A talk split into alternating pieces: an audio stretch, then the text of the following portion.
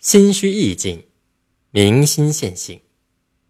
心虚则性现，不息心而求现性，如波浪密月；意静则心清，不了意而求明心，如所境增沉。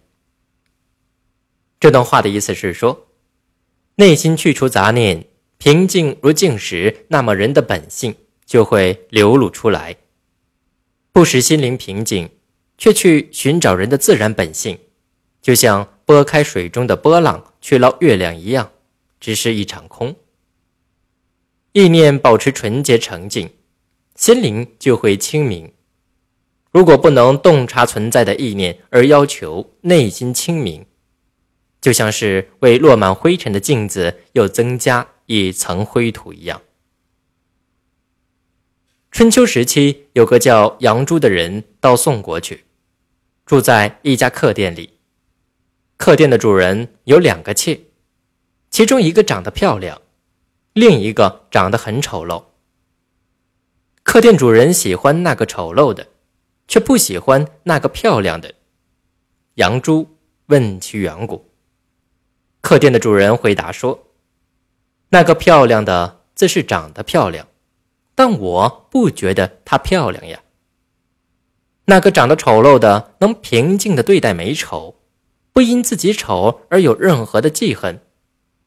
正因为他能摒弃内心的杂念，所以容貌上自有一种祥和之美，我也就不觉得他长得丑陋呀。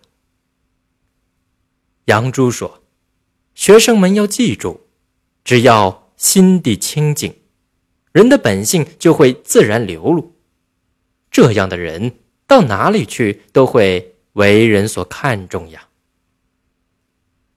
本文是禅语，禅中有言：“明心现性”，意思是只要心地清净，自性即现。反之，便如文中所说：“不息心而求现性，如波浪蜜月，永远不可做到。”进而言之。一个人要做到心清，首要的是做到意境，即心无杂念。否则不了意而求明心，如所境增尘。可见禅中的心性学说和修持之法，在今天仍有现实意义。眼里无半点灰尘，方可读书千卷；胸中没些渣子。才能处事一番。